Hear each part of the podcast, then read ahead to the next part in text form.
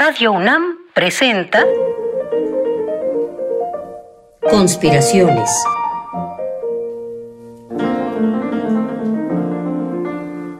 Bitácora de un admirador de Balzac. Por Otto Cázares.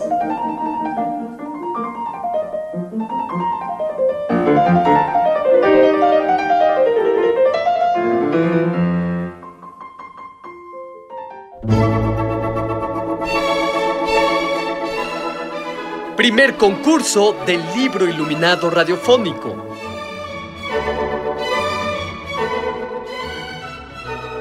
Bienvenidos, conspiradores. Estamos de fiesta. Hay una cita del filósofo y crítico literario Walter Benjamin que a mí me gusta mucho y que parece pintar de cuerpo entero el encomio que hoy celebramos. La cita dice así, de todas las maneras de adquirir libros, la más encomiable, sin duda, consiste en escribirlos uno mismo.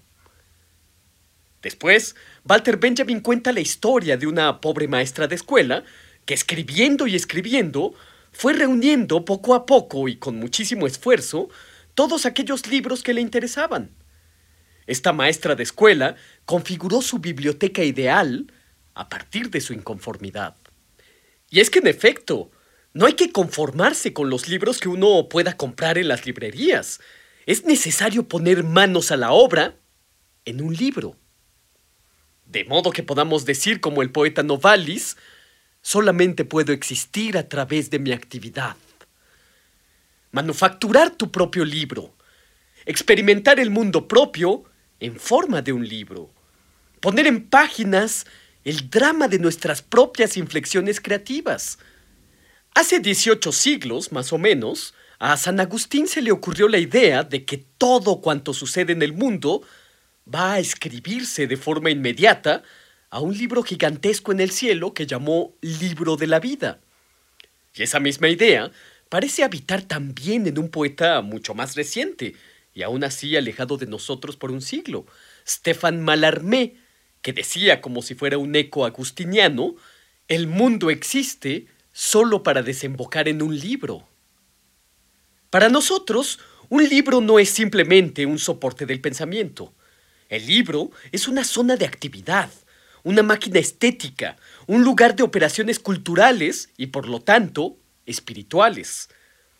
Algunas conspiraciones atrás, lanzamos la convocatoria del primer concurso del libro iluminado radiofónico, que consistía en describir en tres párrafos un libro imaginario.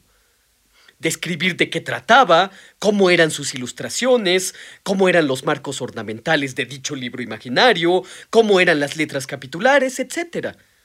Recibimos 36 libros iluminados. 36, el número de mis años en esta tierra. Hoy damos a conocer a los ganadores de nuestro concurso radiofónico.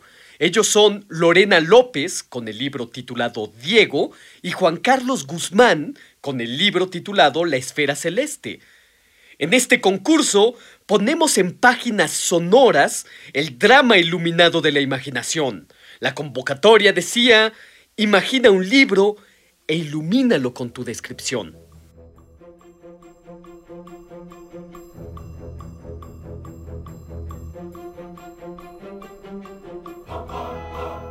Libro Diego, de Lorena López Robles.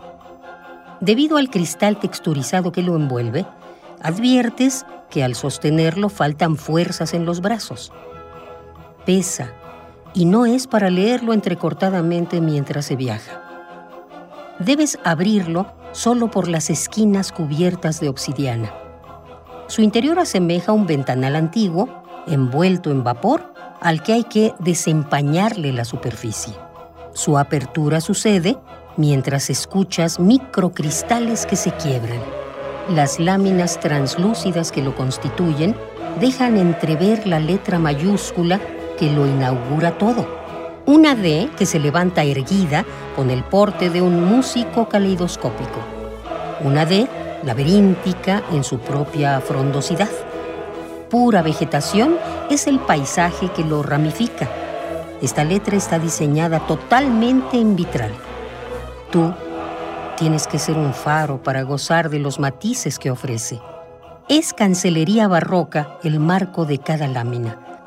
Es tu luz lo que descifra los cristales que viajan dentro de ellas, moviéndose en cada esquina, centelleantes, casi te distraen del trazo coreográfico que esconden, las rutas náuticas, los destinos y trayectos en constante transformación, en frecuente suma, deseando ser el atlas geográfico que logre abarcar todas sus ambiciones.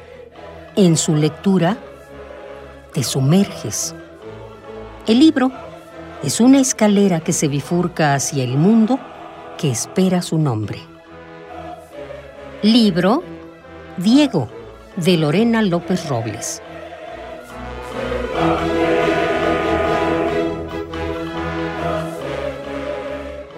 La Tempestad es una de las últimas obras que escribió William Shakespeare. De las 35 obras que escribió, solamente dos de ellas son, por así decir, de absoluta invención, en el sentido de que no tienen ningún sustrato literario o histórico en el cual se basaran, como si sucede con el resto de sus dramas. La primera es una obra de juventud, Sueño de una noche de verano, y la segunda es, precisamente, La Tempestad. En esta obra inmortal aparece un rey hechicero de nombre Próspero. Bajo el influjo de sus encantamientos, Próspero domina una isla sirviéndose de dos instancias demoníacas, el angélico Ariel y el temible Calibán. Pero lo que nos interesa de esta historia es que Próspero era un coleccionista de libros de sortilegios. Era el poseedor de una gran biblioteca de temas herméticos. En la tempestad, Próspero no tiene en el mundo más que a su hija Miranda y a sus libros de magia. En su hija y en sus libros se halla el cosmos resumido. No deja de llamarme la atención la circunstancia de que al final de la tempestad veamos a Próspero arrojar sus preciados libros al agua, que es desde luego una forma de ahogar su conocimiento hermético. Pero permítanme urdir en este punto una teoría estrictamente personal. Todo libro se encuentra a la espera de un heredero. Como si hubiera salvado a los libros del hechicero de morir ahogados en el naufragio, en 1991, el pintor y cineasta Peter Greenaway dirigió una película de título Prosperous Books, los libros de Próspero. En su cinta, Greenaway imaginó los libros del hechicero, el libro del aire, que al abrirse crea tempestades o inunda de hojas secas, polen o polvo todo lo circundante el libro de la verdad, que revela aquello que todos quieren ocultar. Pero también Greenaway imaginó el libro del agua, el libro de la noche, el libro de los espíritus. Todos estos son libros, desde luego, metafóricos. En manos del heredero, Peter Greenaway, los libros de Próspero se convierten en imágenes que expresan un horizonte de comprensión del libro. El mundo está contenido en el libro, pero al abrirlo, el mundo se desborda. El libro es un mundo portátil. Próspero lleva consigo la noche entera de un lugar a otro. Puede llevar el aire, puede llevar la verdad, el agua consigo. El afán de totalidad lo permite la forma del libro imaginario. Pero hay otra consideración. Todo libro, cualquiera que éste sea, es una especie de autobiografía, en la medida en que nos moldea.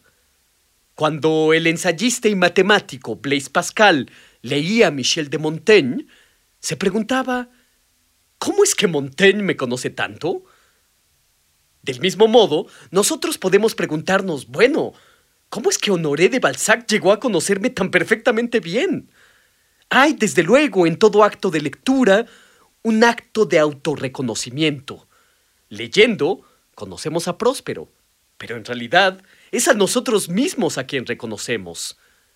Todos los libros narran nuestra vida y el libro de nuestra vida seguirá escribiéndose aún después de nuestra muerte.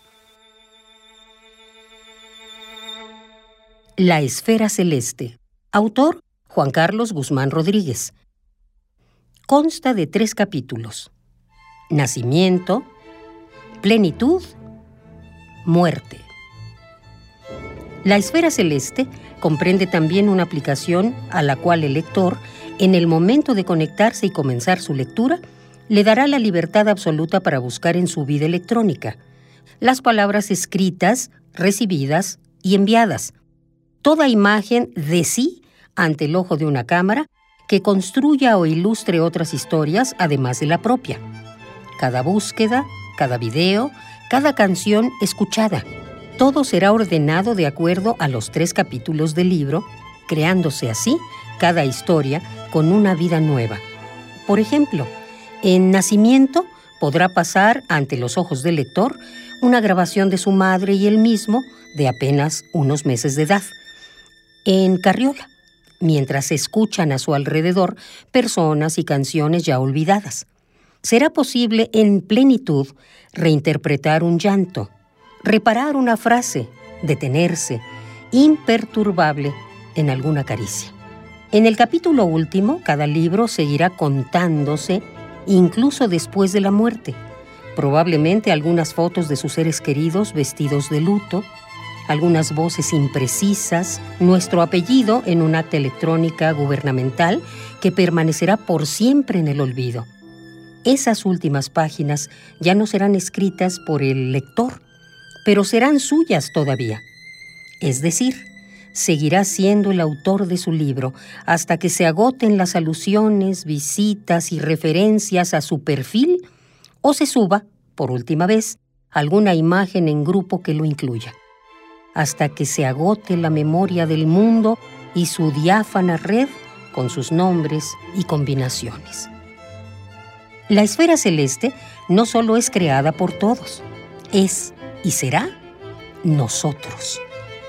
Este libro eterno, hecho de la materia antes descrita de los libros de todos, continuará ilustrándose más allá del tiempo, con nuestras historias diminutas, trascendiendo toda nostalgia humana, seguirá recreándola de manera virtual con sus antiguos sonidos y sus agotadas imágenes sin vida. Como un teatro de fantasmas, como una danza de sombras, como criaturas encerradas en un espejo, Así, todos formaremos parte de la trama absoluta de la esfera celeste. Una esfera que gira y que ya nadie mira ni escucha. Libro La Esfera Celeste. Autor Juan Carlos Guzmán Rodríguez.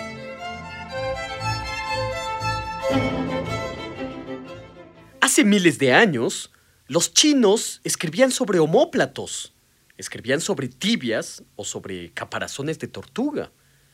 Después escribieron en tallos de bambú. Se sabe muy bien que Confucio estudiaba en libros de bambú atados con unas cintas. Los chinos también inventaron los libros remolino, que eran hojas pegadas entre sí en forma de zigzag, e inventaron los libros mariposa, que era un acordeón que podía batirse como alas multicolores. 36 libros iluminados tantos como años he vivido, forman parte de la imaginaria biblioteca conspirativa. Es la herencia del primer concurso del libro iluminado radiofónico, iluminado por la descripción, iluminado por la imaginación. Todo libro está en espera de un heredero, está en espera de ser capturado, y todo libro es autobiográfico. Gracias, conspiradores iluminados, que permitieron que me leyera en sus libros. ¿Cómo es que me conocen tanto? Escuchen, por último, este breve poema del místico judío Edmond Javés. En cada uno de nosotros hay un libro que nos transforma en vocablos. A cada palabra, a cada vocablo corresponde un latido del corazón. El precio de un libro es el precio de una alianza.